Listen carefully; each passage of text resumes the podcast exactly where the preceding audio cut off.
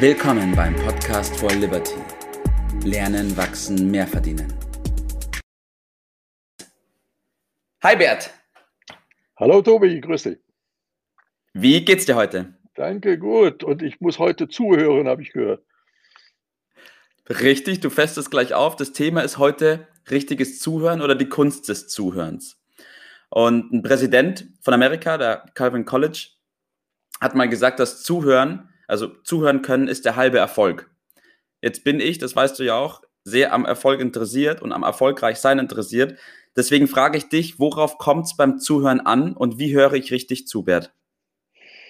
Ja, zunächst einmal würde man ja sagen, man muss halt die Klappe halten. Das ist in der Tat ja äh, schon mal gar nicht so, äh, so schlecht, aber man kann noch mehr tun, als einfach äh, so still zu sein. Das ist schon mal ganz gut, weil das Gegenteil davon ja. ist natürlich äh, nicht abwarten zu können, bis man selber wieder redet und äh, dem anderen dazwischen zu reden. Das wäre schon der, der Gegenentwurf.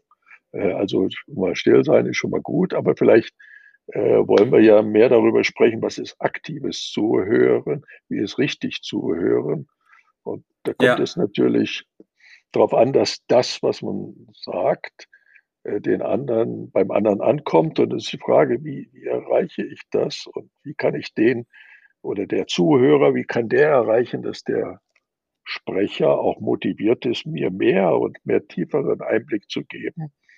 Und äh, da gibt es schon eine Reihe von Kleinigkeiten, die wir vielleicht äh, trainieren, ein bisschen besser wahrzunehmen, um äh, dort äh, das dann vielleicht auch nachzuahmen. Ja, ja, und genau um die Kleinigkeiten geht es mir auch, weil du hast gerade zwei wichtige Punkte gesagt, die mir auch oft aufgefallen sind. Also ich kenne es aus meinem eigenen Verhalten raus. Oft ist es so, wenn man als Zuhörer auftritt, dass man sich während des Zuhörens schon überlegt, was man antworten könnte und dadurch natürlich überhaupt nicht zuhört und auch nicht mitkriegt, was die andere Person noch sagt.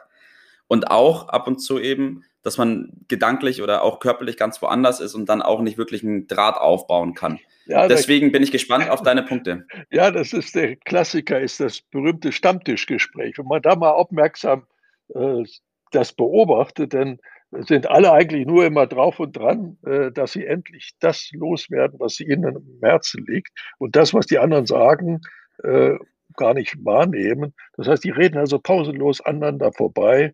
Man könnte sagen, ist in den Wind gesprochen.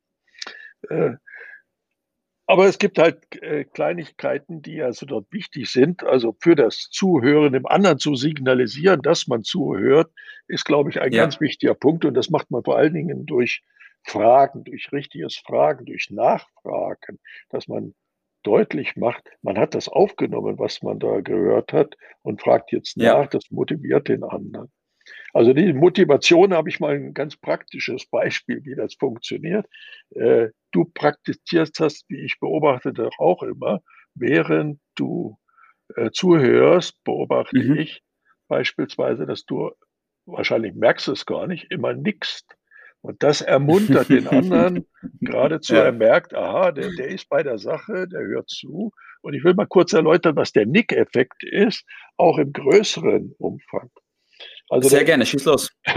Wenn man zum Beispiel eine größere Rede hat, äh, vor, sagen wir, einigen zig oder gar hundert Leuten, äh, dann ist äh, eine bewährte Methode, die die Profis anwenden, sind sogenannte Klaköre und die verteilen sie in dem Saal und die machen äh, in diesem Fall nichts anderes, als dass sie scheinbar unmerklich dem zu dem Redner nick, nicken, ja. also quasi per Geste Beifall zollen. Und wenn man das mit dem Kamera okay, aufnimmt, dann okay. wird man feststellen, dass die anderen alle, die drumherum sitzen, die 80 anderen beispielsweise, mit der Zeit alle anfangen zu nicken. Das ja. nenne ich den Nick-Effekt. Und das machen beispielsweise gute Journalisten auch, wenn sie jemanden interviewen ja. und der gibt seine Antwort, dann nicken sie quasi immer dazu und äh, ermuntern den anderen mehr zu erzählen. Das ist richtig gutes, aktives Zuhören. Und da kann man eine gewisse Übung drin entwickeln. Du bist da schon recht gut drin. Also ich will ein paar andere Beispiele nennen, was man macht. Natürlich vor allen Dingen Augenkontakt halten. Also ja. regelrechte Zugehörgeräusche, dass man signalisiert, ja. man ist dabei, man fasst zusammen, man fragt nach. Das sind alles Kleinigkeiten, ja. Auf die man zu achten hat. Und das ist richtig gut. Und dann kommt ein Gespräch auch richtig in Gange, weil der andere motiviert ja. ist, mehr aus sich herauszugeben. Und da kann man eine Menge machen. Das Gegenteil wäre beispielsweise eine Körpersprache, die dem anderen Desinteresse signalisiert. Also, ja. Arme verschränken, der Klassiker. Ja. Sich zurücklehnen, im Stuhl, im Sessel, geradezu hinfläzen.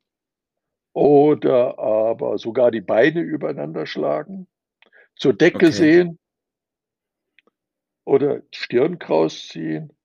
Damit kannst du jeden Redner demotivieren. Das ist das Gegenteil ja. davon. Ja. Auf diese Dinge mehr zu achten, das wäre auf jeden Fall schon mal mein, mein Vorschlag. Ja. Schon mal vielen lieben Dank dafür, Bert. Jetzt ist ein Punkt, den hast du mal persönlich zu mir gesagt und ich glaube, den habe ich mir auch zu eigen gemacht. Und zwar also, dass man während dem Gespräch versucht, Notizen auch mitzumachen, weil man ja, dadurch es ja, schafft, ja.